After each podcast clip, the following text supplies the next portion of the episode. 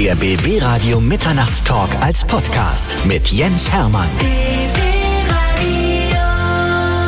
Ganz ehrlich, ich bin gerade ein bisschen aufgeregt, weil wirklich einer meiner Idole heute in diesem Studio ist. Thorsten Sträter ist bei mir. Ich freue mich sehr, dass du da bist. Ich freue mich auch, danke. Und ich bin auch ein bisschen aufgeregt, weil du auch eins meiner Idole bist neuerdings.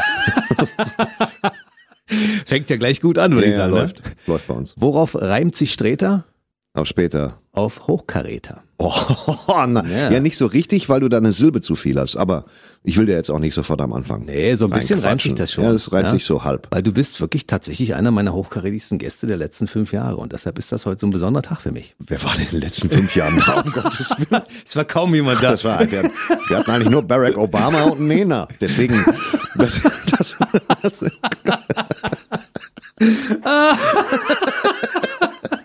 das ist unglaublich. Wir hatten aber auch viereinhalb Jahre zu. Ja, dann danke. Dafür vielen Dank. Siehst du, es ist ja so, im Augenblick passiert ja nichts. Man kann ja nirgendwo hingehen. Ne? Durch Corona gibt's keine Auftritte von Thorsten Sträter und so. Und dementsprechend bist du heute hier. Ich habe mein persönliches Kabarett-Comedy-Programm. Ja, Also ich hoffe, ich du hab- hast dich vorbereitet ein bisschen. Und ich habe mangels Publikum auch so ein bisschen Laberdurchfall. Das geht ja Hand in Hand.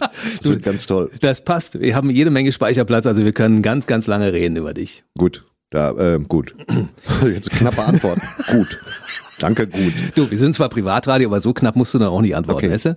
Nimm dir ruhig die Zeit, die du brauchst. Okay. Ich möchte ein bisschen was über deine Geschichte wissen, weil die Frage, die ich mir immer stelle, ist, der Mann ist kurz über 50 und hat erst mit 40 angefangen, quasi seinem Hobby zu frönen und daraus einen Beruf zu machen. Und die, Ja. die Jahre davor muss ja auch irgendwas passiert sein. Ja, äh, Das waren vor, tolle- vor, vorneweg muss man sagen, dass ich gerade aus meinem Beruf wieder ein Hobby mache. Und äh, das, ist, das liegt in der Natur der Dinge.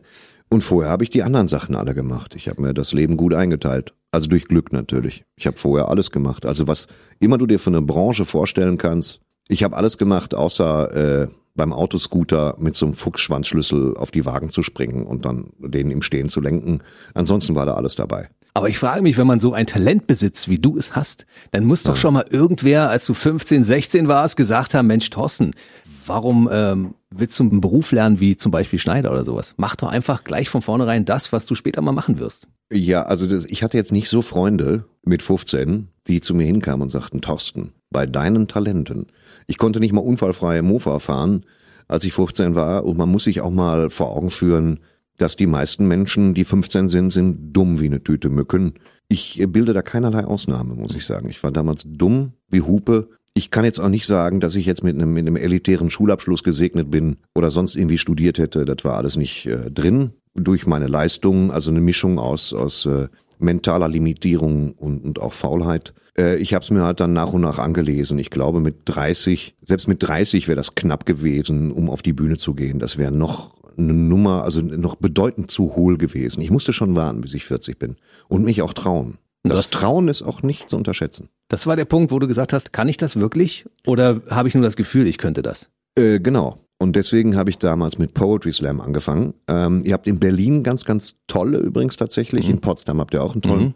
Und ähm, da findest du dann raus, kann ich das oder denke ich das nur? Und da hast du Abende, da denkst du das nur und es gibt Abende, da kannst du das. Da lernst du es halt. Kannst du dich an den ersten Auftritt erinnern? Ja, plastisch. Wie war das? Äh, Berlin, das war 2007 in Berlin, war ein großer. Damals moderiert, ganz entspannt und gechillt von Marc-Uwe Kling, tatsächlich, unserem, äh, unser aller äh, äh, Humoridol. Also der Mann, der quasi ne, die, die Känguru-Chroniken geschrieben hat und dergleichen Dinge mehr. Und das war schon toll. Den habe ich dann auch gewonnen, den Poetry Slam. Und das war dann meine ganze Welt. Mittlerweile versuche ich natürlich sowas wie, wenn mal was gewinnst, oder auch verlierst, das ein bisschen nüchterner einzuordnen. Aber damals habe ich mich sehr, sehr, sehr, sehr, sehr, sehr gefreut, mit zwei Fünf-Minuten-Texten weiterzukommen. Und da wusste ich, an dem Tag hatte ich das Gefühl, kann ich. Es gab aber auch andere Tage, wo du in Hamburg, da bist du hingefahren zu einem Poetry Slam, zweieinhalb Stunden mit dem Zug, in dem Wissen, dass du gleich in dem Jugendherbergszimmer schläfst mit acht anderen Personen. Als Gage gab's äh, 100 Euro, ich glaube Mark, es gab auch 2008 noch 100 Mark Gage und du fliegst halt in der Vorrunde raus, weil ein 15-jähriges Mädchen äh, tolle Lyrik macht und, und kickt dich dann raus, dich alten Sack. Und den Rest des Abends sitzt du dann da. Und äh, so lernt man alles übers Gewinnen, übers vermeintliche Gewinnen, übers vermeintliche Verlieren. Wenn man äh, dich das, das erste Mal trifft oder wenn man dich verfolgt vor dem Fernseher, dann hat man immer das Gefühl, man fühlt sich so doof bei dir. Ne? Und das, Das- heißt, Stimmt nicht. Ich bin wahrscheinlich döver als du. Ich weiß nicht mal, ob döver äh, das der korrekte Begriff ist oder ob es Dover heißt. Damit geht das nämlich schon los. Dover ist einerseits so eine Küstenstadt in England, aber andererseits Dover klingt auch nicht richtig, Klingt irgendwie komisch, ne? oder? Ja. Aber woran Weg, liegt aber das? völlig weg vom Thema. Ja. Woran liegt das? Ja, woran Äh, liegt das?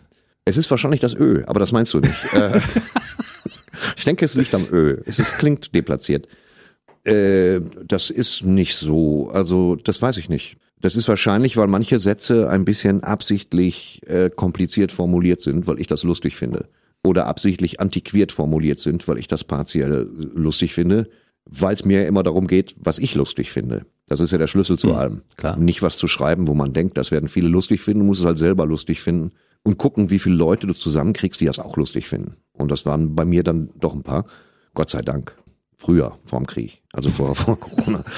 Und äh, Blödsinn.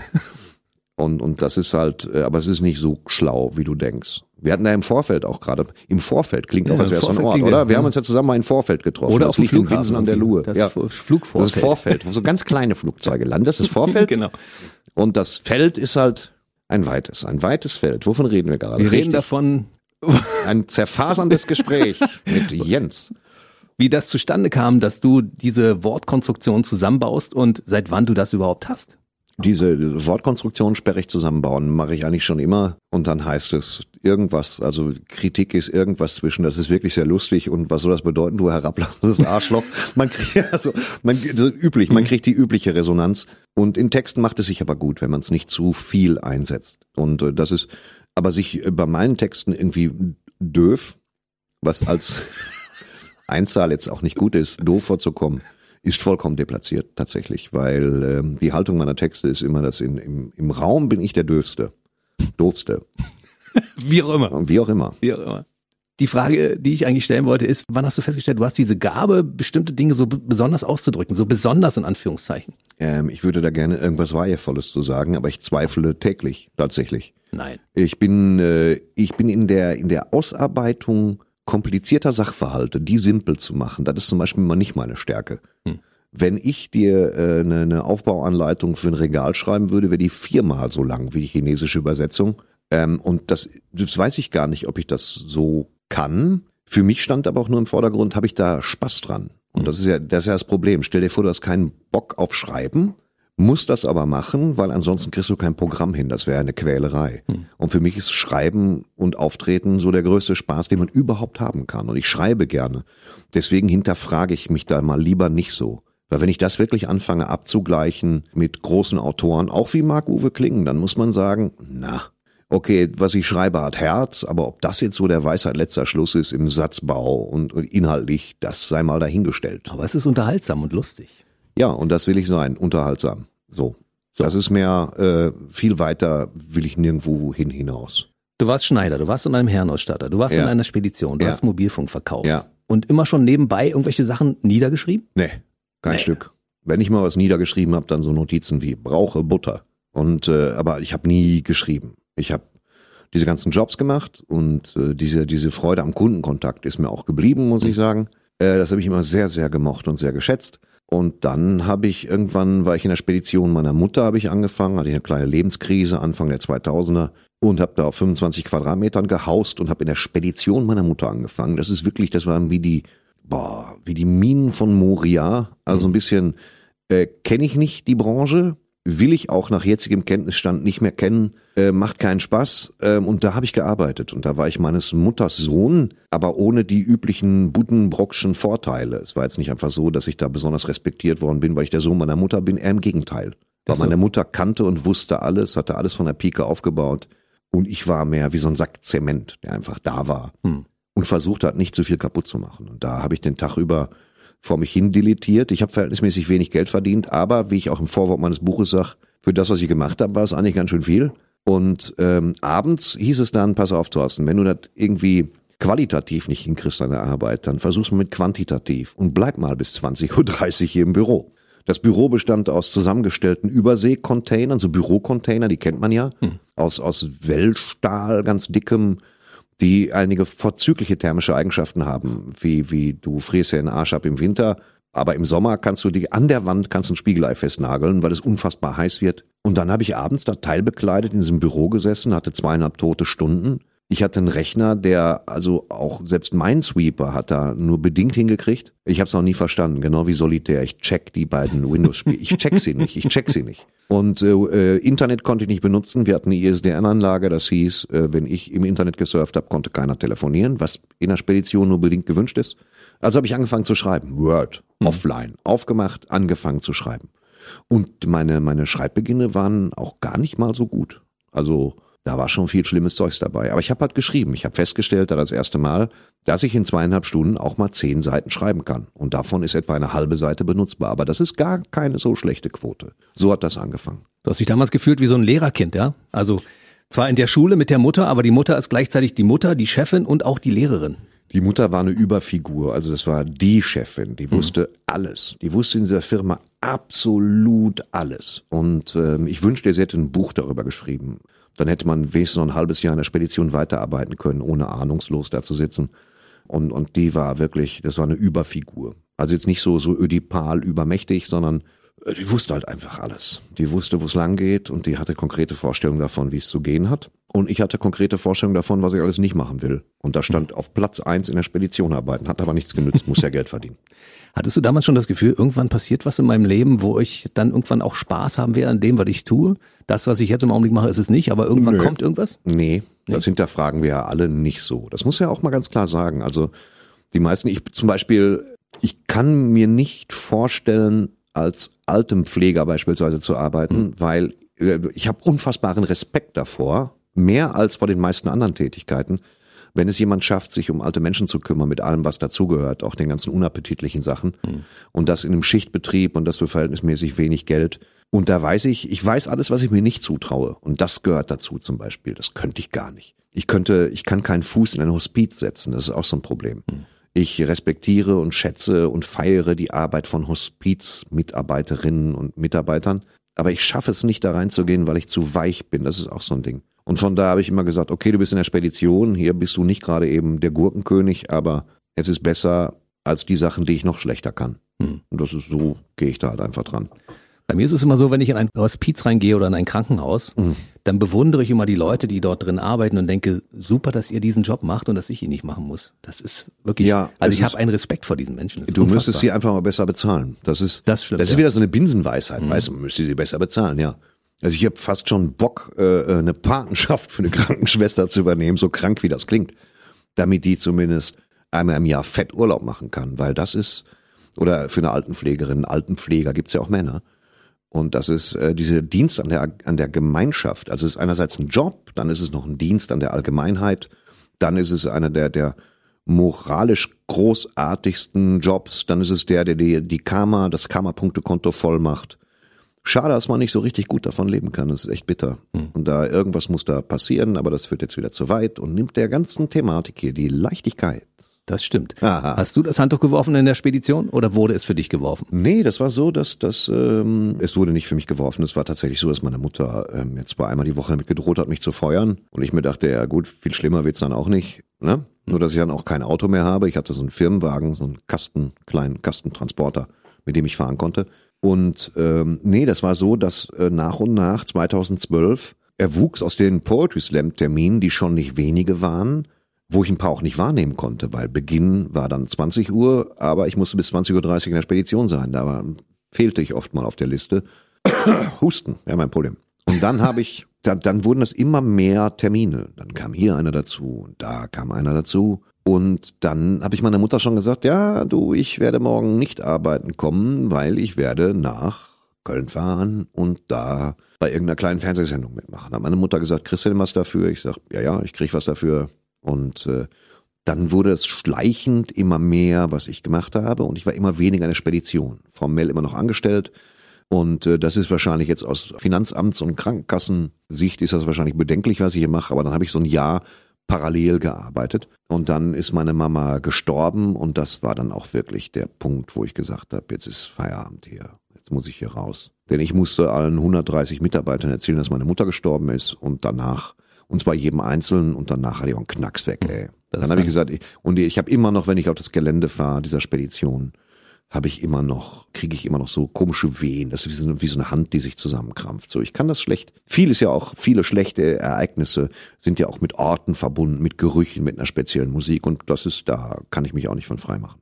War der Punkt erreicht, dass du aus der Spedition rausgingst und dieses Jahr parallel gemacht hast, dass du sagst, ich konnte davon schon leben halbwegs? Nee, ich konnte davon nicht leben. Also das war, es gab dann 150 Euro da und 250 Euro da. Man darf nie vergessen, niemals, dass das versteuert werden muss. Ja klar. Das Finanzamt, ich glaube, Harald Schmidt hat mal gesagt, äh, ähm, gegen das Finanzamt ist das FBI ein Kindergarten. Ist es. Und er hat recht. Und, und man darf nie vergessen, dass einem immer nur die Hälfte gehört. Wenn es schlecht läuft, ist es auf jeden Fall die Hälfte. Die andere Hälfte muss man weglegen. Viele Sachen haben sich auch nicht gerechnet, aber es ist was anderes, wenn du ähm, Apotheken zustellst bei 35 Grad und nass geschwitzt Kisten reinschleppst äh, und Auto fährst und auf A2 stehst im Stau oder wenn dir jemand netto 75 Euro dafür gibt, dass du einen Text vorliest. Das ist was anderes, eine andere äh, Wertschöpfung für einen selber im Kopf, ein anderes Gefühl der Bestätigung. Vielleicht haben die Leute noch zweimal gelacht und das, ich hätte es auch umsonst gemacht. Das ist jetzt ein bisschen spät, das zu sagen, ähm, aber ich hätte es auch umsonst gemacht. Ich bin froh, dass du es nicht umsonst gemacht hast, sonst wärst du heute nicht hier in diesem Studio. Naja, Weil- er übernimmt ja Fahrtkosten bis zu einem gewissen Grad. Und äh, den, die Kosten für Kaffee übernehmen wir auch. Übrigens, wenn man, kleine Fußnote, das merkt natürlich draußen vor, vor den Empfangsgeräten keiner, aber du hast einen unheimlich tollen Geruch. Also Hab ich du, du riechst nach, Geruch? Du riechst nach irgendwas sehr, sehr angenehm frischen, was auch zu dir gut passt. Also dieses Studio duftet hier nach Thorsten Sträter, das ist Wahnsinn. Danke. Es ist ein wahnsinnig teures Parfum. Ja.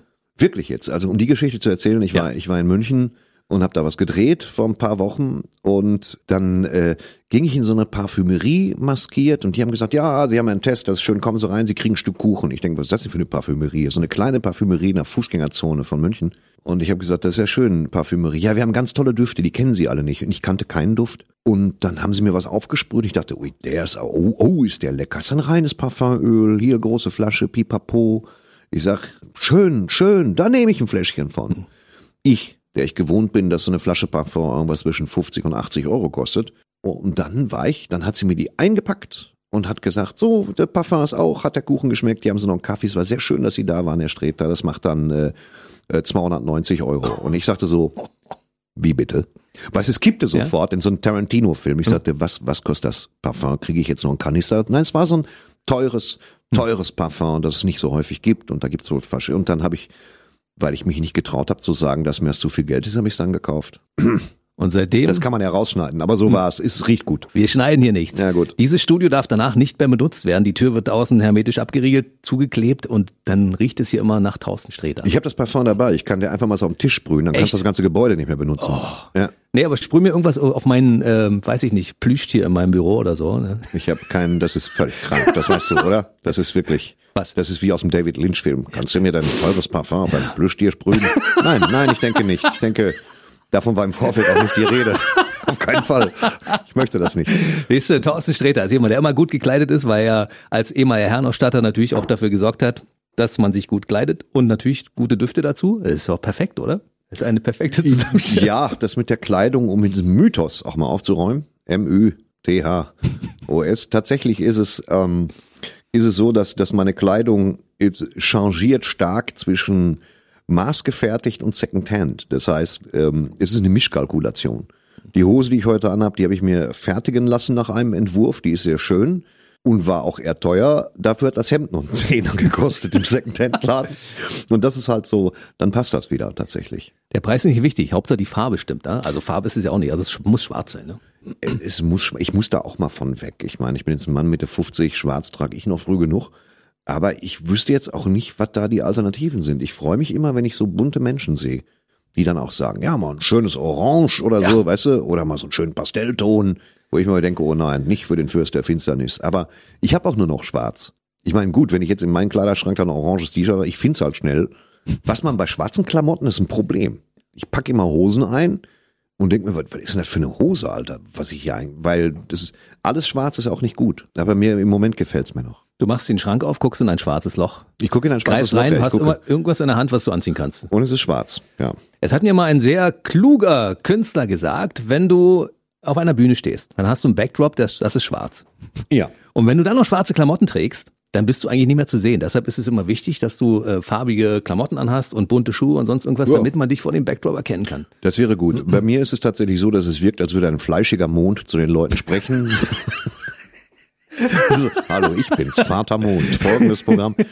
Nee, hinten am Backdrop habe ich immer, ich nehme immer rote Bodenscheinwerfer, die hinten die Wand beleuchten, weil ich finde, rot ist die klassische Bühnenbeleuchtung und das habe ich immer dann leicht gedimmt.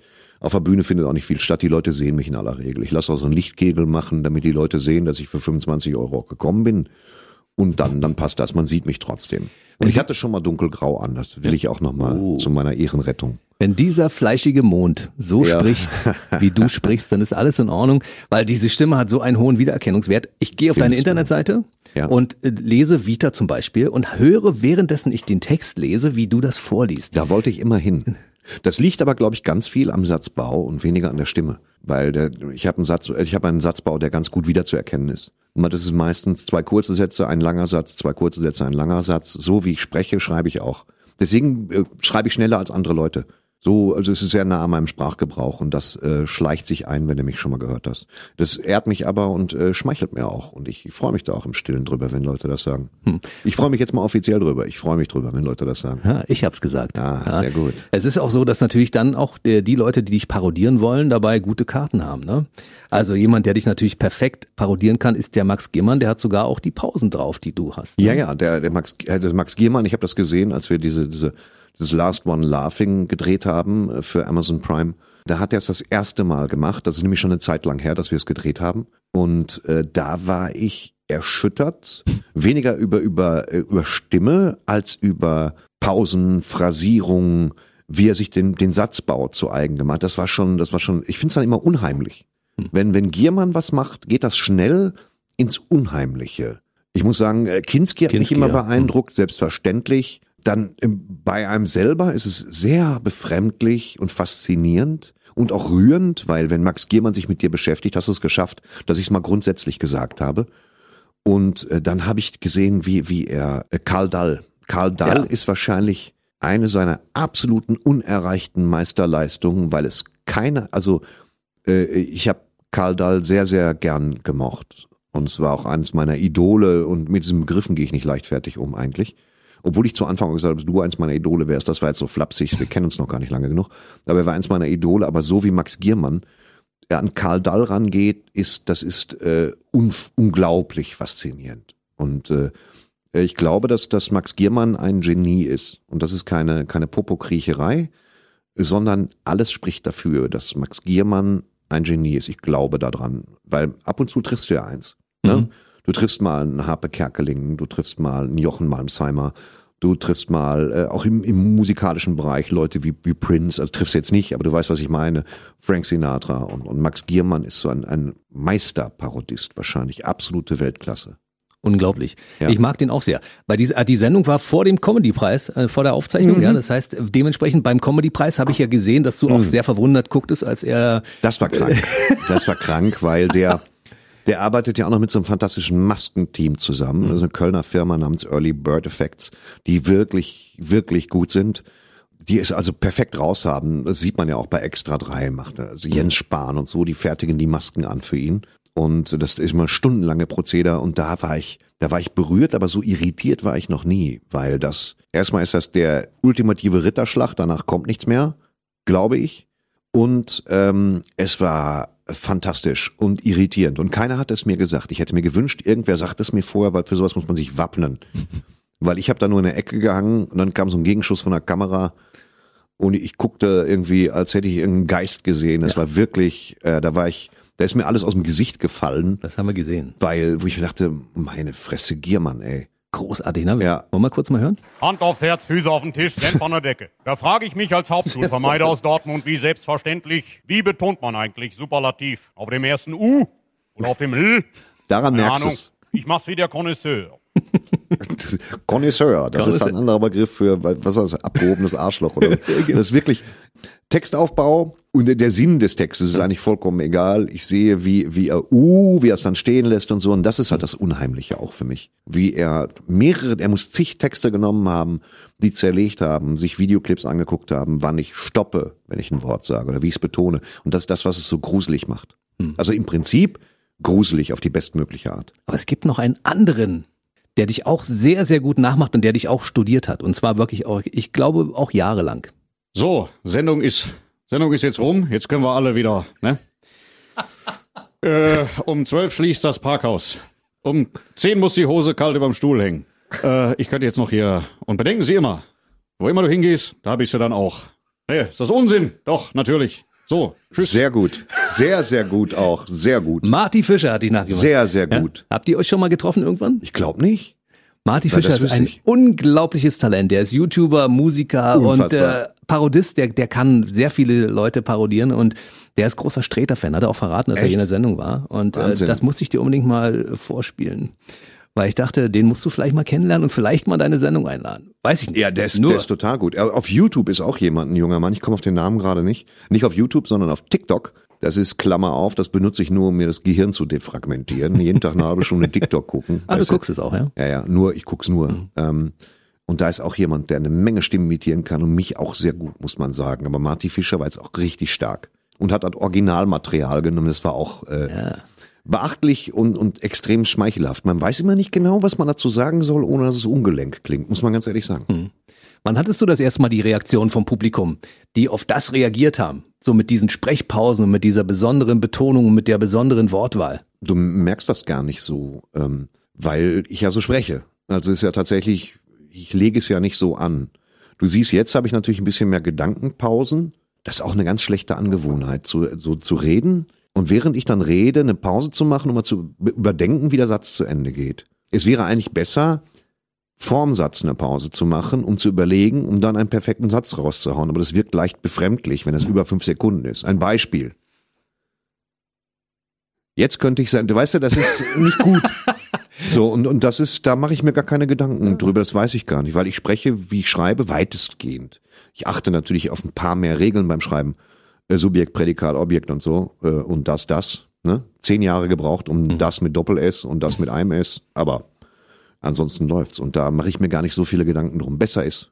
Wenn man zu schnell zu viel erkennt davon, wie man arbeitet, muss man es dann wieder ändern und das will ich nicht. Beim Timing bist du aber ein Naturtalent.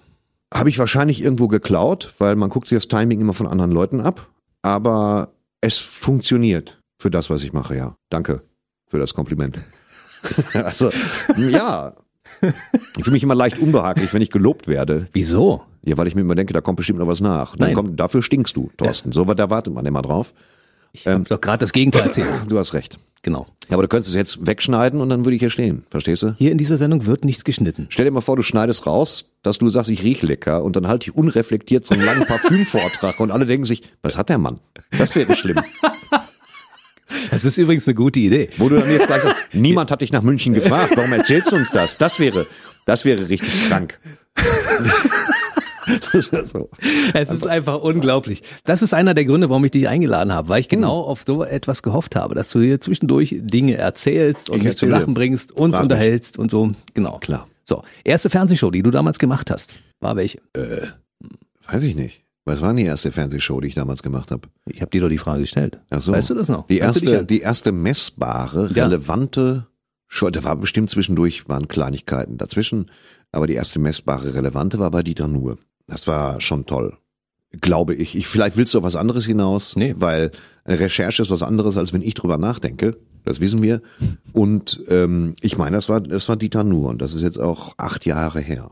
Und da, äh, da bin ich hingegangen und war ganz nervös, weil bei Dieter Nuhr gilt es immer. Da möchtest du schon nicht schlechter sein als die anderen in dieser Vierer-, Fünfer-Kombo, die wir immer sind. Und das habe ich ganz häufig auch geschafft, ab und zu auch mal nicht. Und äh, die Nervosität und Grundanspannung, da ein, gutes Material machen zu müssen, habe ich immer noch, egal ob Publikum da ist oder nicht. Aber um in Dieter Nuhrs Sendung zu kommen, muss man ja schon vorher ein bisschen was abgeliefert haben. Also der muss sich ja schon überall informiert haben und sagen, Mensch, der Streter, der hat's drauf, den lade ich mal ein. Ich glaube, dass das so war. Ich glaube, meine Agentin hat ihn angerufen. Ich hatte, ich habe gelernt, lernen müssen 2012, dass man ohne eine Agentur in dieser Branche nicht weit kommt. Wusste ich auch nicht. Ich dachte immer, ist so gut. So. Ne? Ich verdiene bis zu 500 Euro im Monat brutto mit Auftritten. Und ähm, erst eine Agentur gliedert ja überhaupt dein Schaffen, äh, schaut, wo es karrieretechnisch hingeht, sorgt natürlich auch für viel mehr Arbeit, die du mit Leben erfüllen musst. Und da sind die Wege kürzer. Dann kann eine Agentur, ruft halt an und kennt vielleicht Dieter nur auch persönlich, was so war. Der ist dann so freundlich und lädt dich ein, weil äh, Dieter nur gibt den meisten Leuten einfach mal eine Chance. Die müssen gar nicht so bekannt sein. Wenn er das gut findet, lädt er dich trotzdem ein. Und äh, dann war ich da und bin aufgetreten und Dieter hat dann gesagt, das war sehr lustig, hat mir gut gefallen. Wenn du möchtest, kannst du jetzt immer kommen oder häufiger oder immer. Ich weiß nicht genau, wie er es gesagt hat. Und das habe ich dann gemacht und das ist der Grundstein. Ich werde nicht müde, das zu erzählen, weil es die Wahrheit ist.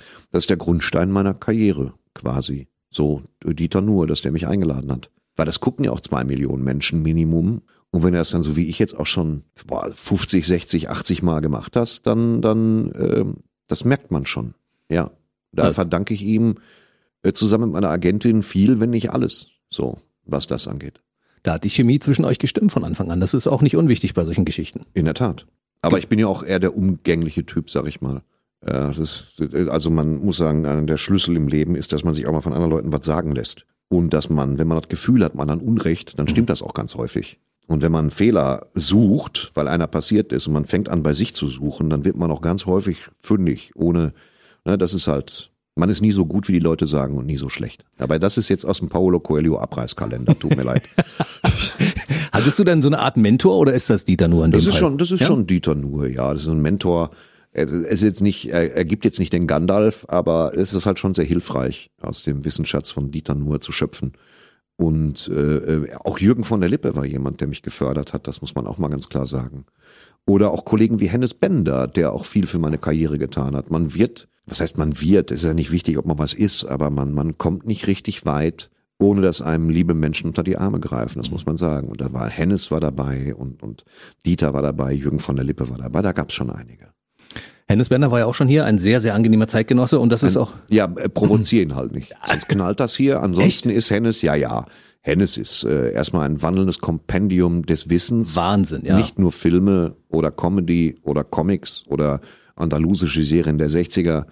Äh, Hennes ist auch ein großartiger äh, Komiker und ähm, wenn er sich aufregt, liebe ich es am meisten. Es stört ein bisschen, wenn man sich ganz normal mit ihm unterhalten will, aber er ist halt, äh, wenn er, wenn er, wenn er steil geht, ist, ist er Klein. scheckig lachen. laut. Ja, klein laut. Klein laut. Wie sein Geil. Programm, ne? Da habe ich ihm damals schon gesagt, was für ein großartiger Titel. Wahnsinn. Da, besser Ja. kann man es nicht So. auf den Punkt bringen. Eben. Und deshalb macht ihr zusammen ja auch den Podcast. Ihr habt ja noch einen, einen dritten im Boot, ne? Oh Gott, ey. Ja, Gary Strebeck, Ja. auch ein verkanntes Genie meiner Auffassung nach. Mittlerweile auch über 80 Folgen, ne? Also das geht ja auch Schlag auf Schlag, ne? Ihr setzt euch da zusammen. 85, wir, haben uns, wir haben 85, uns letzte Woche die 85. gemacht. Und das ist, wir machen schon seit, seit acht Jahren auch Mhm. Podcast. Das muss man echt sagen. Oder seit sieben oder acht Jahren machen wir das. Einmal im Monat. Wir haben nie groß über Monetarisierung nachgedacht oder Reichweiten. Wir machen das so für uns, freuen uns aber, wenn Leute zuhören. Das ist immer ganz schön. Da hören eine Menge Leute zu. Äh, Ich, ich verfolge das nicht so, weil das ist, äh, wenn man anfängt, dieses auf Klickzahlen zu gucken und da da da und so, dann fängt das immer an. Ich kenne mich damit nicht gut genug aus. Ich habe das Konzept Instagram noch nicht verstanden. Ich habe das Konzept TikTok noch nicht verinnerlicht. Das ist halt so, ich, bin Aufmerksamkeit generieren, das ist nicht meine Stärke. Und auch Selbstvermarktung ist nicht eben meine Stärke, kann ich nicht behaupten. Stimmt, du hast bei Instagram gar kein Profil. Ich habe bei Instagram gar kein Profil. Nee, das ist, äh, weil ich fürchte, wenn ich jetzt bei Insta wäre, müsste ich das dann täglich mit irgendwelchem Content füllen. Und das würde schnell so in die Bahn geraten, dass ich sage, hallo, ich bin's wieder, euer Thorsten. Äh, guck mal, so funktioniert mein Toaster. Man drückt die beiden Tasten hier runter, dann wird Weißbrot heiß. So, da käme nix. Ich müsste mir ja dann täglich äh, irgendwas aus den, aus den Rippen leiern. Und, und ich will auch nicht in die Verlegenheit kommen, mit Rabattcode irgendwelche dubiosen Produkte anzubieten oder so. Ich habe auch kein eigenes Merchandising, dass ich jetzt sagen würde, kauft Thorsten Sträter T-Shirts. Die Beanies, die schwarzen Mützen. Ja, die kannst du ja irgendwo kaufen, wenn du eine schwarze Mütze willst, kauf dir doch. Das ist ja vollkommen, vollkommen deine freie Das Wahl. ist- stimmt. Ja. Ne, ich trage ja auch Hosen. Also wenn du ein Fable hast für Hosen, zieh dir eine an. Was soll ich sagen? Man muss ja nicht mit allem Geld Ja, verdienen. das stimmt. Also ich finde das so gut, dass es ja offensichtlich auch ohne geht. Es gibt ja viele Leute, die sagen, man braucht diese Socials einfach, um sich heutzutage zu vermarkten. Bei dir ist einfach das Beispiel, du hast ein Facebook-Profil, da geht ab und zu was rauf, kann man sich angucken. Das ist auch nicht mein, muss ich auch dazu sagen, das ist auch nicht mein Face. Ich habe auch Mhm. kein Facebook-Profil. Das ist eine betreute Seite vom WDR, die dann Material unter Abstimmung dann hochschaut. Aber ich, ich sehe da halt nichts von. Ich kann das auch nicht lesen. Äh, ähm, das wird mir dann sporadisch mal zugetragen, wenn irgendwas ist. Aber ähm, das habe ich nicht. Nee, ich habe Twitter. Das ist also ein nicht auf dem Gesicht basierendes äh, Medium, um mal so so äh, einige wenige Zeilen Zeugs rauszuhauen und das das mache ich auch sporadisch. Habe ich aber jetzt schon länger nicht mehr gemacht. Mir fiel nichts ein. Und wenn ich mich dann auf auf Diskussionen einlasse, geht das oft über Tisch und Bänke. Das ist halt so, äh, wenn die Leute schon schreiben, äh, ähm, wie die Annalena Baerbock, Kanzlerin, das geht nicht. Sie ist Mutter. Man kann Kanzlerin nicht halbtag sein. Und da möchte ich doch zurückrufen, doch, kann man. Und das ist halt, äh, ich halte mich momentan aus allen Diskussionen raus und versuche mich selbst zu sammeln und ein bisschen runterzukommen. Wir warten bis September, dann gibt's Bundestagswahl und dann gucken wir mal, wie das Ganze ausgegangen ist. Und äh, für den Fall, dass sie es wird, gucken wir mal, ob sie es hinkriegt und dann können wir immer noch darüber reden. Ne? Gehen wir mal davon aus, dass sie es hinkriegt. Also ich traue Annalena Baerbock jetzt schon mehr zu als Armin Laschet. Aber das ist, das kannst du beliebig rausschneiden, aber das ist die Wahrheit. Ich lasse es einfach drin. Ja. Das ist deine Meinung, du darfst das natürlich sagen. Und nun haben wir auch so ein kleines bisschen Politik auch in dieses, in diesen Podcast, in dieses Gespräch mit einfließen lassen. Ja, genau. Und das Ja. ist nichts weiter als eine persönliche Sympa- Sympathie und Antipathie zu manchen Figuren in der politischen Landschaft. Das kann jeder für sich selber entscheiden. So. Genauso wie ob er sich impfen lässt oder nicht. Das wollte ich auch nochmal gesagt haben. Wir leben ich in werd einer mich- Demokratie. Ja, ich werde mich impfen lassen und wenn Sie sagen, ich will mich nicht impfen lassen, dann schlage ich vor, machen Sie es auch bitte einfach nicht. So, das ist, äh, es zwingt Sie keiner. Und ich bin, also ich werde bis aufs Blut verteidigen, dass es keine Impfpflicht gibt. Ich werde trotzdem gehen impfen, aber ich finde, wenn sowas jemals kommt, das finde ich extrem lächerlich und schrecklich. Lassen Sie sich freiwillig impfen oder tun Sie es nicht. Wenn Sie es nicht tun, werde ich versuchen, mit meiner Impfung Sie mitzuretten, sage ich mal ganz naiv. Also ich versuche, was für mich zu tun und für Sie. Wenn Sie sagen, nee, will ich nicht, äh, ist das Ihr gutes Recht und das werde ich nicht kritisieren. Punkt. Ausrufezeichen. So. So, lassen wir so stehen. Wir reden über Bücher. Du hast ja nur schon eine ganze Menge Bücher geschrieben und da ist ja ein ziemlich breites Spektrum, weil das geht von Comedy bis zu Horror. Ja. Comedy ist klar. Hm? Du musst Comedy machen, weil du bist ja Comedian. Ich muss nicht, ich muss Naja, gar nichts. Du musst, du musst kein ja. einziges Buch schreiben, also das muss man auch sagen. Das ist richtig. Gut, dann muss ich den Satz anders formulieren. Comedy würde man denken, Thorsten Sträter steht für Comedy, also schreibt er auch was Lustiges. Genau. Ja? Aber wo kommt der Horror her? Das, oh, ey, die Geschichte hole ich dir jetzt mal raus. Äh, pass auf. Das war so, dass ich habe 2003 ähm, angefangen, Horrorstories zu schreiben in eben diesem überhitzten Container in Herne im Büro, weil ich tote Zeit hatte. Und ich bin immer ein großer Horrorfreund gewesen, Gruselfreund. Stephen King, sehr, sehr gerne gelesen, alles gelesen, lese immer noch alles. Äh, finde ich toll, ähm, hat mich sozialisiert, finde ich gruselig. Und das wollte ich natürlich dann auch, das willst du ja dann auch. Ne? Und äh, dann natürlich erreicht man wahrscheinlich nicht die Güte von Stephen King, aber er tut das schon. Und dann habe ich angefangen, solche Sachen zu schreiben. Und diese Horrorsachen, die ich schrieb, das war nicht wenig. Schon 2003 ist mir aufgefallen, also Output ist da.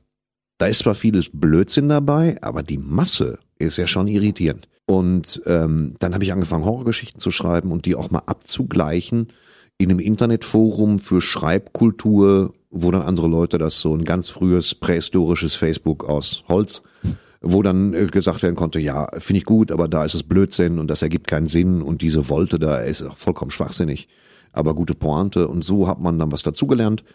Dann habe ich weitergeschrieben, weitergeschrieben, weitergeschrieben. Dann habe ich mir gedacht, kaufst du mal einen Schreibratgeber.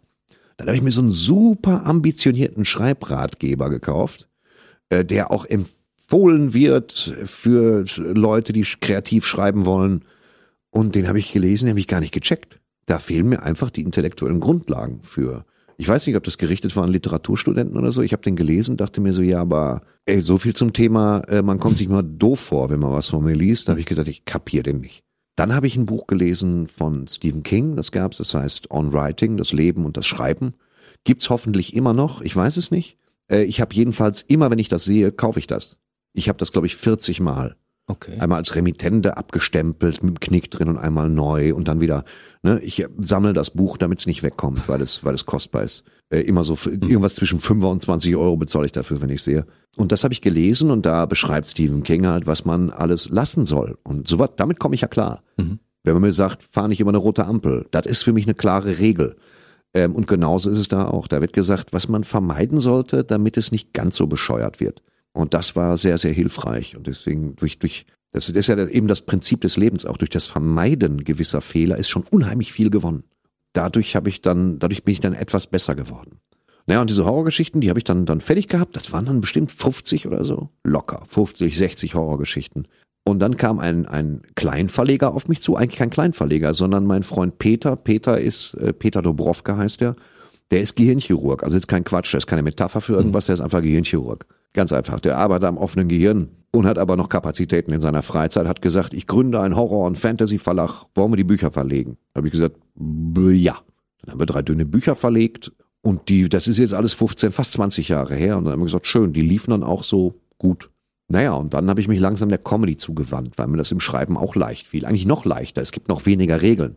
Du kannst übertreiben, so viel wie du willst, das stört keinen. Aber jetzt kam dann äh, Corona. Im März letztes Jahr habe ich es überhaupt nicht ernst genommen. Ich habe gesagt, ja klar, ey, weißt du, dann nies doch einfach in deine Armbeuge, am besten die von jemand anders. Dann also, ha, ha, ha, ha, weißt du so. Ja, bis mir dann auch klar wurde, oh jetzt äh, doch, nee, gibt's wohl. Ne? Hm. So. Und äh, auch nicht schön. Scheint nicht gut zu sein. Bei mir ist es jetzt mittlerweile auch so, Klammer auf. Äh, vor einem Jahr kannte ich keinen, der Corona hatte und habe das klein geredet. Letztes Jahr im Sommer kannte ich schon Leute, die jemanden kannten, der daran gestorben ist. Hm. Mittlerweile kenne ich Leute, die daran gestorben sind. Das heißt, es kommt näher. Und ähm, da jedenfalls äh, ging meine Karriere dann von vorne los. Also im März sagte man mir, jetzt macht alles zu. Da war ich gerade in Leipzig. Jetzt macht alles zu. Das war ihr letzter Auftritt, schönen Nachmittag noch. Wir machen jetzt erstmal einen Lockdown. Ich sagte, äh, was? Der mir gut, ja, hat gerade erst angefangen, aber ist ja schön, jetzt auch mal Pause machen. Vier Wochen ist ja lässig. Äh, aber vier Wochen am Popo. Und dann kam der Sommer und ich dachte, Leute, ich bin minimal unterfordert. Ich habe ein neues Programm, was mache ich denn jetzt? Und dann hatte ich die Wahl, dass es, dass es hieß, also entweder, mein Freund, gehst du jetzt auf die äh, Autokinobühnen dieses Landes, eine ganz besonders herausfordernde Veranstaltung meiner Auffassung nach, und trittst vor zehn Autos auf, und zwar tagsüber, die Sonne blendet dich, Musik kannst du nicht nehmen, Pause kannst du auch keine machen, du stehst auf der grünen Wiese, oder du lässt es. Viele haben es gelassen, ich habe es gemacht, weil ich habe mir gedacht, ich will im Training bleiben, ich will weiter mein Programm spielen, egal unter welchen Umständen. Und das war dann auch so. Und das war wie der Anfang meiner Karriere. Also so, ne? Hm. Du hast in der Spitze habe ich 7000 Zuschauer gehabt in Kiel. Einen lieben Gruß nach Kiel. Weiß jetzt nicht, ob das einer hört in diesem Einzugsgebiet. Man steckt nicht drin. Und ähm, danach hatte ich plötzlich acht Autos. So. Meine Karriere begann von vorn. Und deswegen habe ich letztes Jahr im Sommer auch gedacht, naja, wenn ich sowieso meine Karriere zumindest auf Papier wieder von vorn beginne, warum nehme ich nicht den alten Horrorquatsch, jetzt wo ich mal Muße habe, den ganzen Käse durchzulesen und mach da mal ein Buch draus, wo man nicht drei Bände hat, die man irgendwo bestellen muss, sondern einen Klopper, der so aus so weichem Papier ist, das liegt optimal neben der Badewanne oder auf dem Pott oder im Auto, dann kann man zwischendurch mal lesen. Es ist ja Pulp-Literatur, Pulp-Horrorgeschichten. Und dann habe ich die durchgelesen, ich hatte echt Schiss. Ich hatte die noch als PDF, als auch prähistorische PDF-Dokumente und habe mir gedacht, Gott und Vater, 20 Jahre altes Material. Und las die und dachte, Nicht so schlecht. das ist gar nicht so übel, wie ich das in Erinnerung habe. Das ist immer noch ganz gut. Es hält sich an viele Regeln, das ist ganz interessant. Okay, ein, zwei Ideen, da sind inzwischen auch schon andere drauf gekommen. Aber das ist alles in allem gar nicht übel. Dann habe ich meinen Verlag angerufen, den ich, den ich sehr gerne mag, Ulstein, und habe gesagt, mal, ich habe hier die ganzen Horrorgeschichten noch und jetzt ist gerade Pandemie. Ich meine, selten hat's besser gepasst. Ne? Und ich habe gerade Kapazitäten frei. Willst du da mal drauf gucken? Ja, und die guckten drauf und sagten, ja, das ist nicht schlecht. Ich sage, ja, dann lass uns doch einfach so ein Band machen. Das frisst doch kein Brot. Tut es natürlich doch. Ne? Aber ähm, und dann haben wir den Band gemacht. Und dann habe ich da gesessen, habe die nochmal gelesen. Äh, Zehn Geschichten habe ich mindestens rausgeschmissen, weil die kompletter Müll waren, die auch unbedacht ein komisches Frauenbild abgebildet haben. Da bin ich schon sensibel. Die unbedacht rassistisch waren, also wo ich es komisch formuliert habe, ist gar nicht so gemeint, aber man, ne, so seltsam, seltsame Geschichten, die habe ich rausgeschmissen, äh, schlecht erzählte Geschichten rausgeschmissen. Die, die alle drin sind, da stehe ich dahinter. Dann haben wir das Buch gemacht, dann kam das raus. Jetzt ist das da. Ob es einer kaufen will oder nicht, weiß ich nicht, aber ich freue mich drüber, weil so schließt sich immer so ein Kreis und dann kannst du einen neuen Kreis anfangen. Ich habe es nicht gemacht wegen des Geldes. Also man war jetzt nicht gewillt, mir einen goldenen Zeppelin zu kaufen, damit ich ein Buch mache, sondern es war mehr so experimentell, um zu gucken, nehmen die Leute das auch an.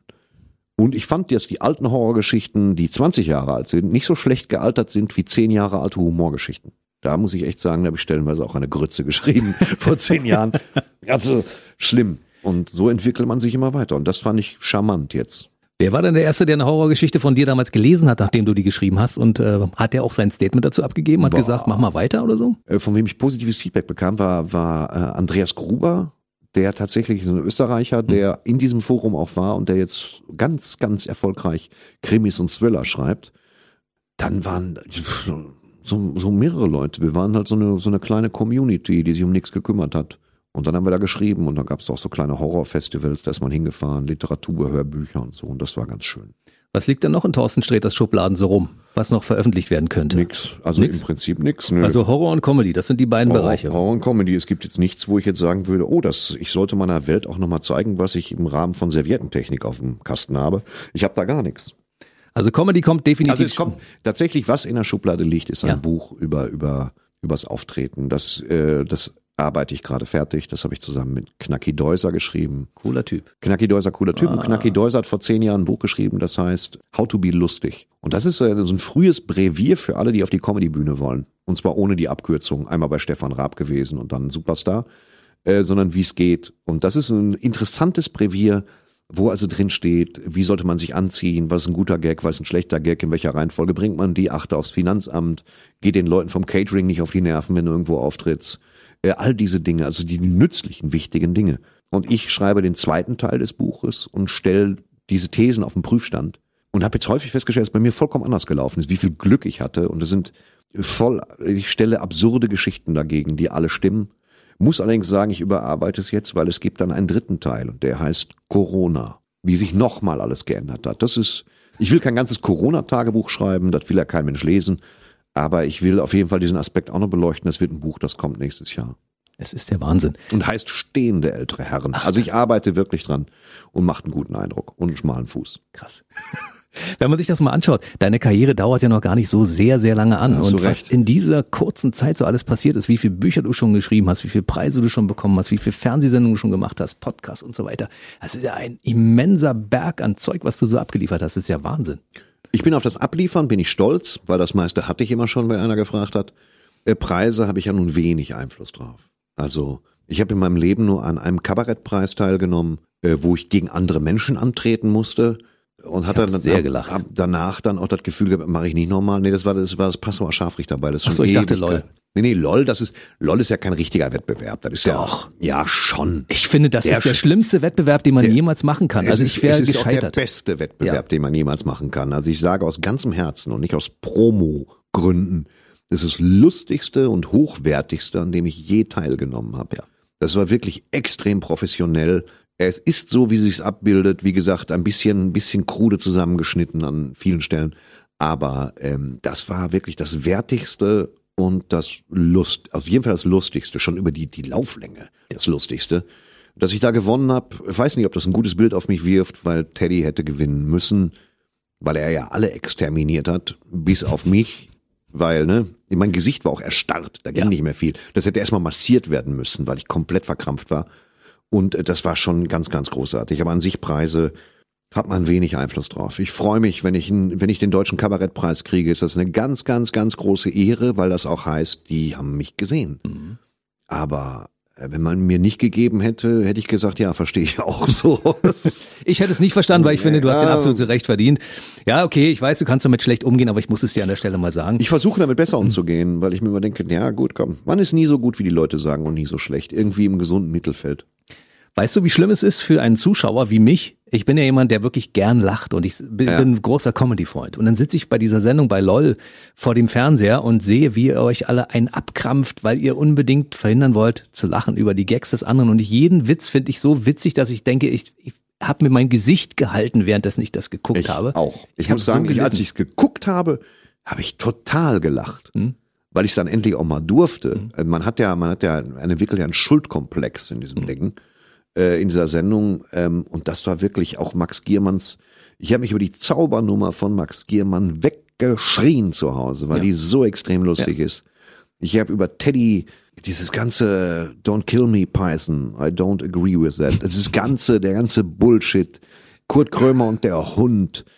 Caroline, Mirko Nonchev Mirko, und so, ja. Mhm. also das Ding ist so voll davon und ich habe auch wirklich herzlich und befreiend darüber gelacht, als ich es geguckt habe. Ich habe es noch zweimal geguckt.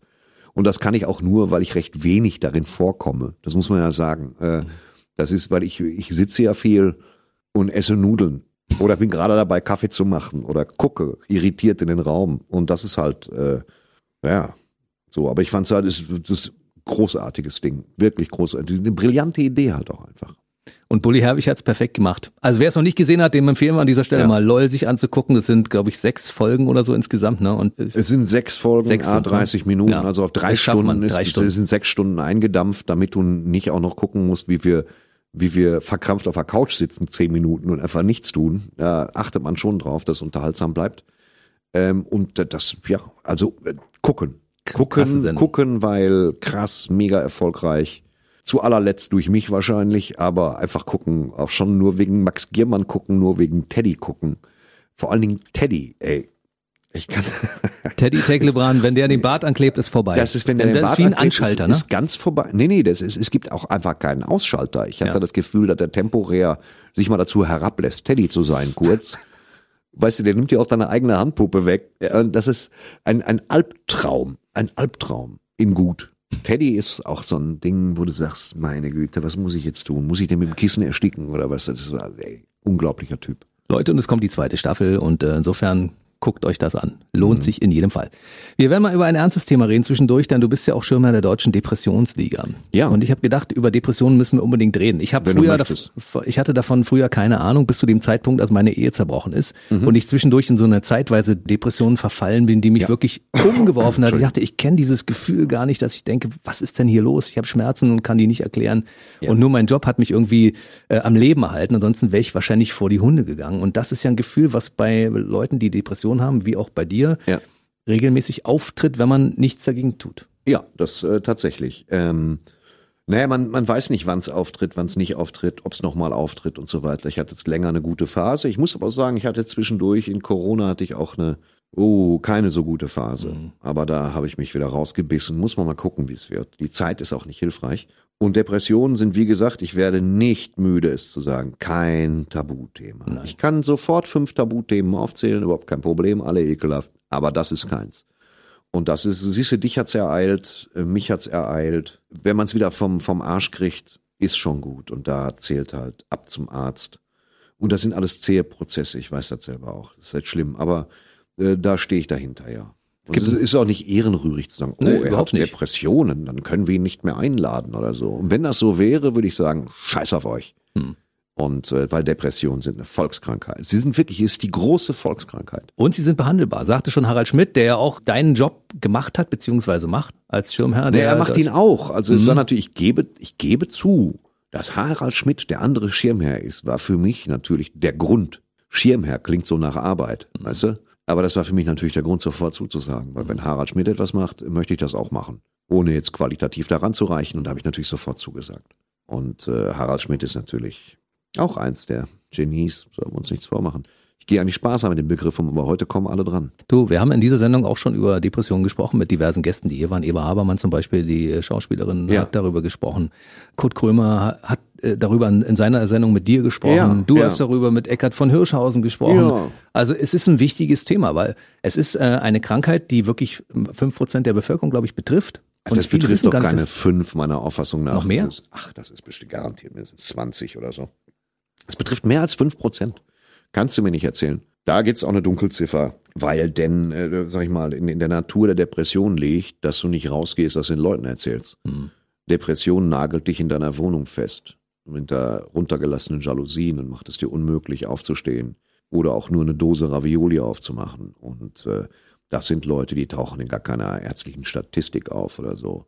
Und gelten zum einen Teil bei ihren Nachbarn als Eigenbrötler, der mit keinem was zu tun hat, bei den anderen als chronisch schlecht gelaunt, bei den vierten als Alkoholikern, weil sie halt viel trinken, weil sie nie anders zu helfen wissen. All diese Dinge passieren und können sein. Und ich glaube, dass es viel, viel mehr sind. Und die müssen raus aus diesem, aus diesem dunklen Ding. Weil da kann man echt was gegen machen. Ja, es ist gut behandelbar, hervorragend behandelbar. Und wir müssen alle rauskommen. Und äh, ich würde mich sehr freuen, wenn sich Kolleginnen und Kollegen anschließen würden, sagen würden, ja, mir geht's auch dreckig. Wir schaffen damit mehr Akzeptanz. Das ist erf erforderlich für alle Krankheiten. Tatsächlich. Und ihr seht ja, man kann trotzdem äh, mit Mitte 50 eine Strickmütze tragen und depressiv sein. Oder Depressionen haben. Ich sage nicht mehr depressiv sein, weil man ist nicht depressiv, man hat Depressionen. Und, und äh, wir, wir können uns da gemeinsam rauskämpfen. Wir sind viele. Also Leute, falls ihr jetzt in diesem Augenblick uns zuhört, dann, äh, wenn ihr ähnliche Symptome verspürt, lasst euch helfen, weil es gibt Hilfe da draußen. Und ich glaube, dass auch viele, äh, auch bekannte und prominente Menschen unter Depressionen leiden und es bisher noch nicht Ja. zugegeben haben. Ja? Es ist von elementarer Wichtigkeit, dass du den Arsch hochkriegst. Das ist das Problem. Ich weiß, dass das total schwierig ist. Schon nur die Sache mit der Wäsche ist total schwierig. Oder den Wagen zu tanken oder irgendwen anzurufen, ich weiß. Dann machst du halt in Ruhe und Schritt für Schritt. Aber du solltest es tun. Du tust es für dich und für die Leute um dich rum. Gib alles. Ich weiß, wie es ist. Gut, dann machen wir das Thema jetzt mal ganz kurz einen Haken dran. Haben wir drüber gesprochen, weil ich es wichtig finde, dass wir in dieser Ja, Sendung das auch mal hast du drüber sprechen. gemacht. Wir haben es angerissen, aber das ist hervorragend.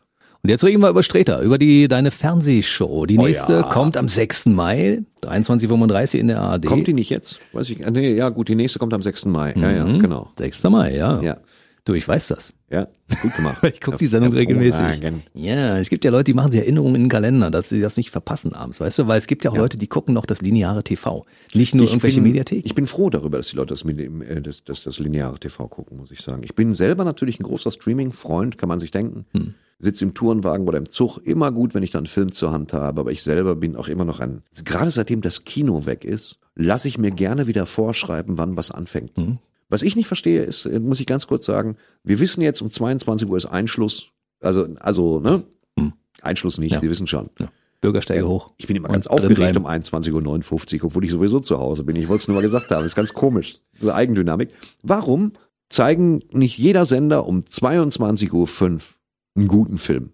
Um einfach mal zu honorieren, dass du um 10 zu Hause bist. Gute ich Idee. möchte, ich möchte bitte, dass, dass der WDR um 22.05 Uhr, die wissen zu Hause, das steht dann, ne, dann so eine Welcome Home. Und dann kommt Phantomas. Bums. Zum Fertig. Beispiel. So, weißt du, oder irgendwas Nettes.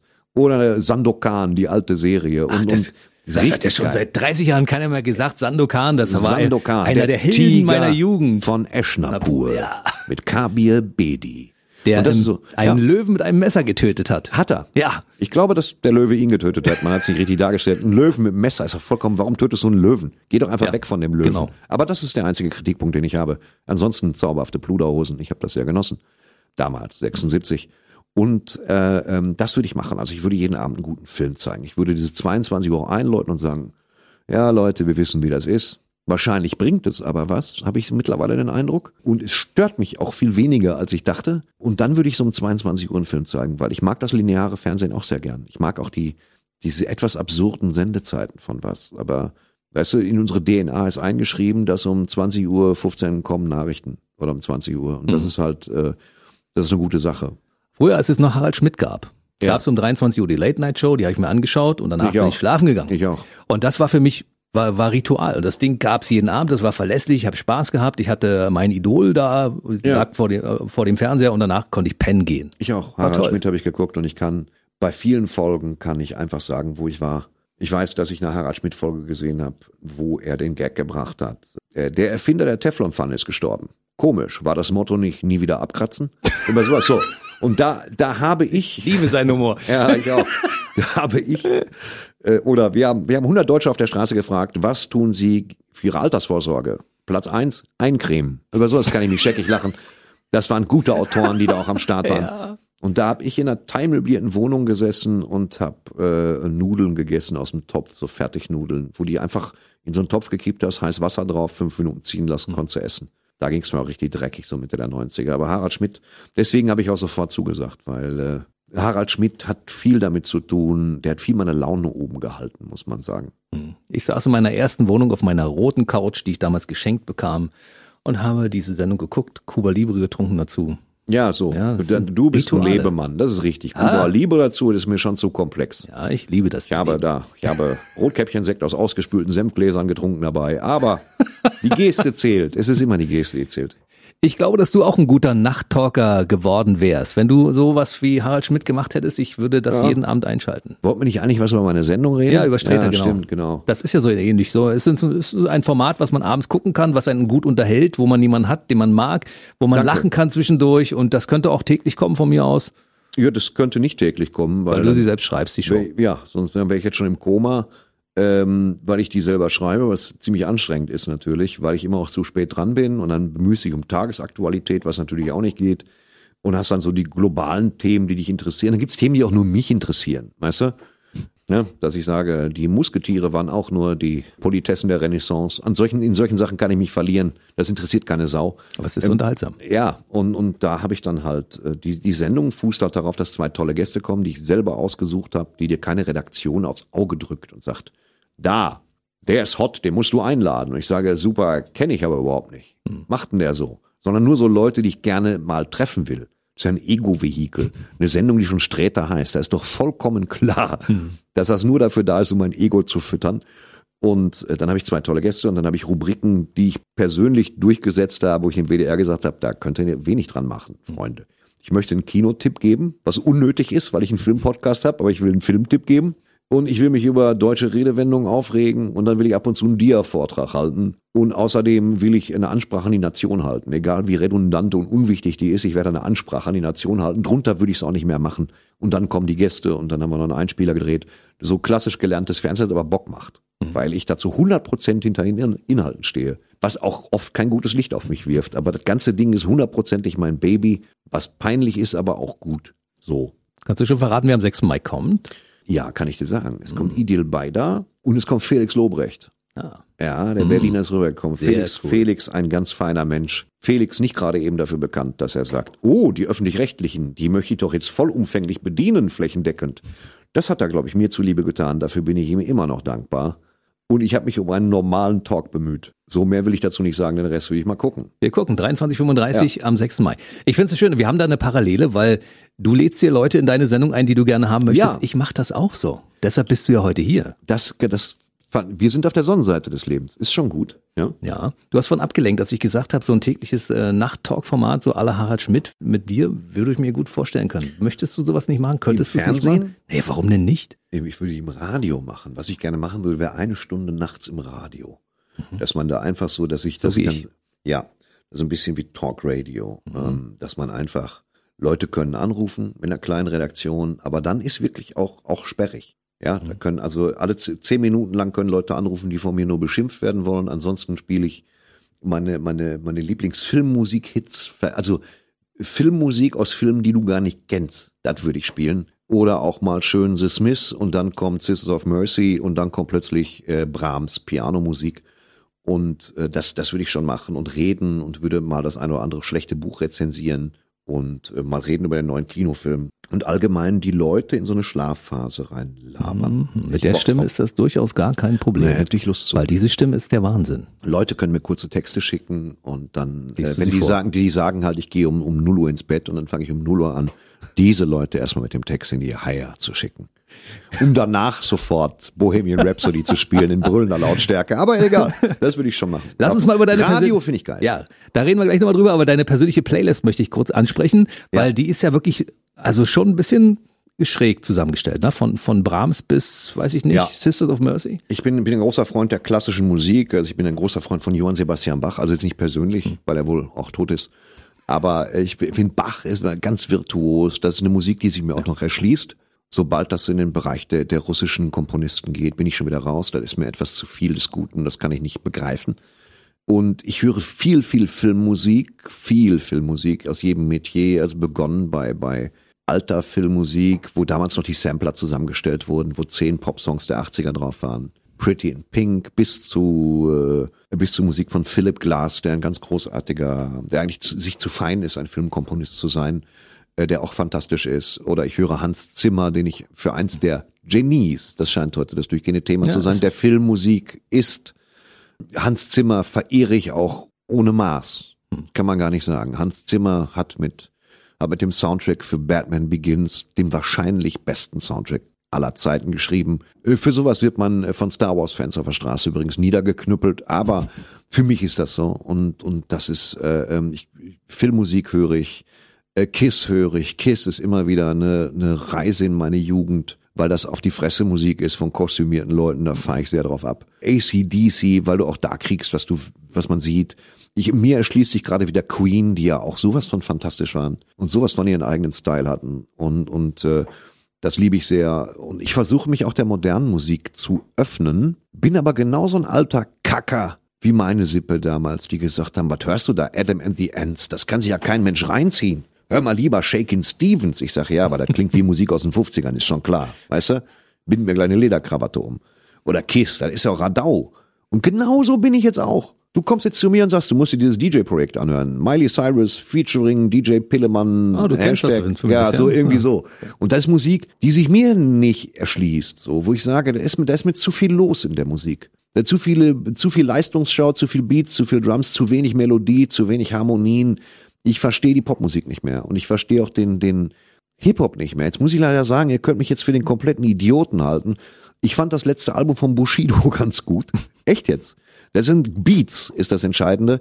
Und dann, dann gibt's wieder Sachen, wo ich sage, das erschließt sich mir gar nicht so. Ich bin hab Schwierigkeiten mit der zeitgenössischen Musik, aber nicht mit der zeitgenössischen Filmmusik, weil die gewissen Regeln folgt. Da bin ich ein alter Knacker halt einfach so. Das ist krass. Wir sind ja im selben Alter und äh, bei mir ist es berufsbedingt, dass ich mich mit dieser Musik beschäftige und sie auch gut finde. Aber ich habe letztens mit einem Musikprofessor darüber gesprochen, der hat gesagt, du hast halt einen sehr guten Musikgeschmack, weil bei mir geht's auch los bei Mozart und endet irgendwo bei ACDC irgendwo in dem Bereich. Und ich kann mich bei vielen Musikstilen erfreuen und kann mich nicht genau definieren auf irgendwas, was ich nun besonders mag oder nicht mag. Ja, ich will das dann schon alles wissen. So, es gibt natürlich äh, Reggae ist eine Sache, die mich aggressiv macht. Das klingt immer wie so ein Bonbon, wie so eine Pointe, aber Reggae Echt? macht mich aggressiv, ja. Weil ich höre Reggae und denke mir, ja, mach schneller jetzt hier. Weißt du, wie lange soll der Song gehen? Zwölf Minuten, mach schneller. Sagt das Gentleman, der macht das ganz hervor. Ja, Gentleman, aber das ist ja kein richtiger Reggae. Das ist ja mehr so, weißt du, ich meine richtig, ich hätte mal gesagt, und so. stumpfen Reggae, Ja. sondern dieses Ding, weißt du, wo du sagst, wir haben alle Zeit der Welt. Wenn du einmal auf Jamaika warst, dann wirst du es vielleicht besser verstehen. Warst du schon mal auf Jamaika? Nein. Siehst du, ich war schon mal da, hab's äh, genossen quasi und dementsprechend weiß ich, was sich damit verbindet. Das ist ein Ja, ganz ich war, schon, ich war schon mal in. Liverpool, deswegen höre ich die Beatles gerne. Das ist ein bisschen eine sperrige, weißt du, ich war schon mal in Manchester, deswegen The Smith, ganz Okay. klar. Ähm, Gut, dann lass uns nicht mehr über Musik reden, sondern wir reden über Radio. Hast Okay. du eigentlich mit dieser Stimme niemals in deinem Leben Radio gemacht? Mich hat keiner gefragt, ob ich Radio machen will. Möchtest du mal Radio machen? Ich möchte gerne mal Radio machen. Aber dann so eine, so eine Sträter-Sendung, wie du es gesagt hast, ja? Also mit, Ich mit deiner schon- Musikauswahl und mit Mit deinen. meiner Musikauswahl, ja. Ich kann mir, du kann mir von dir nicht äh, DJ Pillemann aufs Auge drücken lassen, weil das ist halt, Einmal müsstest du ihn hören. ja, ja, aber weißt du, Und ähm, dann können wir anschließend darüber reden. Ja, okay. Ja, aber an sich würde ich die selber zusammenstellen. Zehn, also wenn du mir eine Stunde gibst, besser du gibst mir zwei. Zwei Stunden später. Zwei Stunden Voll von, von 0 Uhr bis 2 Uhr oder so oder von 22 Uhr bis 0 Uhr. Und dann mache ich dir, mache ich dir einen, einen, gerade 22 Uhr bis 0 Uhr ist gut. 22 Uhr 5. Dürften wir die Sendung dann zusammen machen? Ja, ich bestehe darauf. dann, also äh, im Prinzip äh, sage ich das jetzt hiermit zu. Dann äh, denke ich darüber nach, wie wir das irgendwie hinkriegen und dann. Äh, Ja, mach schneller. Kannst du mir am Ende der Sendung ja, Ja, sagen. der, ja. alles klar. So, dann haben wir das Thema Radio auch geschrammt. Dann lass uns mal kurz auf die Tour gucken, weil dein letztes, dein letzter Auftritt war letztes Jahr im März, also Jetzt zwei. wird's ironisch, oder? Lass uns mal auf die Tour gucken, okay. Ja, du bist optimistisch, wenn man davon ausgeht, dass für 2021, für den August noch Termine in Potsdam zum Beispiel auf deinem Tourplan stehen, die bisher noch nicht gecancelt wurden. Das heißt, du gehst davon aus, dass du eventuell zu dem Zeitpunkt schon wieder auftreten kannst vor Menschen? gehe, ich, nee, das fußt ja nicht auf meinen Erfahrungswerten. Ich gehe täglich von irgendwas anderem aus. Hm. Also ich bin aber auch im Dezember davon ausgegangen, dass wir im April eine Impfquote von 40 Prozent haben. Ich narre. Hm. Und äh, ich gehe von nix aus. Also ich muss es. Letztes Jahr bin ich von von Voraussetzungen ausgegangen und habe mich hab mich dann verschätzt. Ich bin natürlich kein Covid-19 oder Virenexperte. Ich bin kein Experte für die Eindämmung von Pandemien. Ich bin Experte dafür, wie man eine Hose so kürzt, dass man es nicht sieht. Ähm, deswegen weiß ich es nicht. Ich höre da auf die entsprechenden Experten und gucke mir an, wie, wie, ähm, mit was für Zeitlupen-Moves die Regierung da arbeitet. Ein Lockdown soll es ja wohl nicht mehr werden. Stattdessen brauche ich jetzt ein großes Blutbild, um mir Unterlegscheiben zu kaufen. Das ist gut, lassen wir das. Da muss jetzt konsequent was passieren. Also ich würde sagen, wenn wir es heute zumachen hier, alles so richtig zumal. Und auch die, die Superspreader, wie die fleischverarbeitende Industrie und diese ganzen anderen Leute, wenn man die mal für vier Wochen zumacht, was hart wird, dann haben wir eine Chance, im September zumindest wieder ein bisschen was auf die Beine zu stellen. Aber ich glaube nicht dran. Ich glaube nicht dran. Ich habe jetzt so häufig verschoben, dass ich schon an einem Tag drei Termine habe. Und Okay. zwar gleichzeitig den Nachholtermin, den neuen Termin und den alten Termin. Ich weiß es nicht. Dann kann ich nur sagen, dann werden die Jahre 2022 und 2023 sehr hart für dich, weil du alle Termine von 21 und 20 nachholen musst. Ja, das ist aber nicht hart für mich. Das ist halt, das ist, äh, das ist meine Sehnsucht. Wie viele Auftritte pro Woche schaffst du, ohne dass es dich stresst? Naja, das kommt drauf an. Also äh, es kommt drauf an, wie der Auftritt ist, aber ich schaffe ja, sieben Auftritte die Woche. Ähm, ich kann jeden Tag auftreten. Ich bin ja auch immer mehr aufgetreten als andere Leute, hatte ich so den Eindruck. So ist es mir gesagt worden. Hm. Und das ist eine, ich meine jetzt mal ernsthaft jetzt. Weißt du, du hast ein Hm. Programm geschrieben. Das war schon anstrengend. Aber dann fährst du irgendwann um 18 Uhr irgendwo hin in Ort, wo die Leute dich erwarten. Dann isst du eine Pommes, dann bügelst du deine Hose, wenn das nicht sogar einer für dich macht. Und dann gehst du um 20 Uhr auf die Bühne und man erwartet von dir, dass du zwei Stunden am Tag sowas ähnliches wie Arbeit machst. Und darüber lachen die Leute noch. Wo soll das jetzt? Das ist doch, verstehst du? Da arbeitest du mehr, da arbeitet jeder andere mehr. Das ist in dem Sinne keine Arbeit. Das ist, muss ich vorsichtig sein. Natürlich gibt es in meinem Bereich, so wie ich's mache, auf die Bühne gehen mit einer Tasse Kaffee und loslegen. Und lesen. Hat wenig, ich lese nicht so viel im Programm, ein bisschen. Äh, Das hat aber nicht so direkt was mit Arbeit zu tun, sondern mehr mit äh, die Erfüllung meiner beruflichen Sehnsüchte. Das nutzt sich bei mir nicht ab. Ich bin dann auch müde nach zwei Wochen und denke mir, wow, könnte mal Wäsche wechseln, aber ähm, an sich ist es das, was einen immer erfüllt. Ich freue mich darauf, dass es irgendwann wieder losgeht und dass du dann auch Lust hast, äh, regelmäßig auf Bühnen wieder aufzutreten. Ich muss mal zurückkommen auf das, was du eben gesagt hast. Du kannst so immer noch eine Hose so kürzen, dass man nicht sieht, dass sie gekürzt ist. Ja, das ich meine, bei den meisten Hosen sieht man nicht, dass sie gekürzt sind. Äh, außer es macht, man macht es ganz dilettantisch, ja. Also diese Sachen kann ich alle noch. Hast du eine Nähmaschine zu Hause? Ja. Nähst du regelmäßig noch? Nee. Ich nähe nur, wenn es nötig ist. Also äh, Reparaturarbeiten und wenn was ist, ja, aber mal, ich habe natürlich hab ich eine Nähmaschine zu Hause. Verlernt man sowas irgendwann? Nein, Nicht. das verlernst du nicht mehr. Das heißt, wenn, wenn ich jetzt sage, hier meine Hose ist kaputt, kannst du mal kurz bitte deine Nähmaschine Das anschalten? kann wahrscheinlich jeder sogar, aber es gibt halt so komplexere Tätigkeiten, wie man einen Reißverschluss in eine Hose einnähen. ich würde, Da muss man schon ein paar Skills haben oder ein Handknopfloch zu machen oder sowas. Und das ist schon wieder was anderes. Schon das vernünftige Bügeln einer Hose ist eine kleine Wissenschaft für sich, die man lernt. Und das verlier, das vergisst du nicht. Das ist ja ein jahrhundertealtes Handwerk. Das ist ja nicht äh, Fliesenleger, wo es heißt, wir machen heute nicht mehr Nut und Feder, wir machen jetzt äh, Kikeriki. Da passiert nicht mehr so ganz viel. also ich glaube, ich würde meinen Finger an der Hose festnähen und da hätte ich Angst vor. Dass, Hm, habe ich ja, auch gemacht. Ich ja? habe mit der Nähmaschine durch meinen Daumen genäht, so wie fast jeder Schneiderlehrling. Das muss er einmal gemacht haben. Das ist eigentlich, äh, das ist eine Erweckungspredigt. Danach feierst du zweimal Geburtstag. Wenn dir die Nähmaschinennadel einmal durch den Daumennagel gefahren ist. Ja, kennt aber jeder. Kennt also jeder, jeder Zweite, dem ist das schon passiert. Hätte ich gewusst, dass am Ende unseres Gespräches auch noch so ein Schmerz hier entsteht, weiß ich, ich bin ja so ein Mensch, der auch empathisch auf Dinge reagiert. Das Ja, heißt, wenn ich du auch. davon erzählst, du haben sich selber die Haare hochgestellt, als ich es erzählt habe. Das ist ganz schlimm. Also am Arm, oben ist nicht viel. Wie kriegen wir jetzt schnell noch die Kurve? Du musst jetzt noch irgendwas Ah. machen, damit ich dieses Gefühl aus meinem Daumen rauskriege, der mir gerade sehr schmerzt gerade. Es ist übrigens der linke Daumen, in den ich mich äh, hineingenäht habe. Ich finde, wenn die Leute das jetzt gehört haben, sollten wir dem was Vernünftiges noch mitgeben. Ja, zum bitte. Ende hin. Und zwar, ähm, äh, liebe Mitbürgerinnen und Mitbürger, liebe Hörerinnen und Hörer, die Nacht ist angebrochen. Wie spät haben wir es jetzt? Je nachdem, wann die Leute den Podcast einschalten. Ach ja, stimmt. kann Äh, rund um die Uhr sein. Es kann Gut. 24 Stunden. Okay, wenn es, wenn es jetzt Nacht ist, begeben Sie sich zur Ruhe in ein frisches Laken, machen Sie das Fenster auf Kippe, lassen Sie Luft rein und schlafen Sie schön. Ich hab Sie lieb. Wenn das jetzt allerdings, wenn Sie ihn gerade mittags hören im Stau, ist das eine mega deplatzierte Ansage. Vergessen Sie also alles, was ich gesagt habe. Verdammt. Damit ist es doch rund. Ja, wir haben alle finde auch. abgeholt. Ich glaube auch. Oh wir Gott. Mhm. trinken jetzt beide noch einen schönen Kaffee hinterher und äh, ich bedanke mich ganz herzlich, dass er heute bei uns war. Thorsten Sträter, es war wirklich, es war großartig, dass du da warst und ich habe Dankeschön. Lust auf Teil 2, 3 und 4. Ich freue mich jetzt schon. Ruf mich an oder ich bleib gleich hier. Ja, Ja. oder so. Ne? Dankeschön. Und dann machen wir irgendwann eine Sendung zusammen. Ich danke dir, mein Lieber. Bis dann. Tschüss. Der BB Radio Mitternachtstalk. Jede Nacht ab 0 Uhr. Und der neueste Podcast jeden Mittwoch.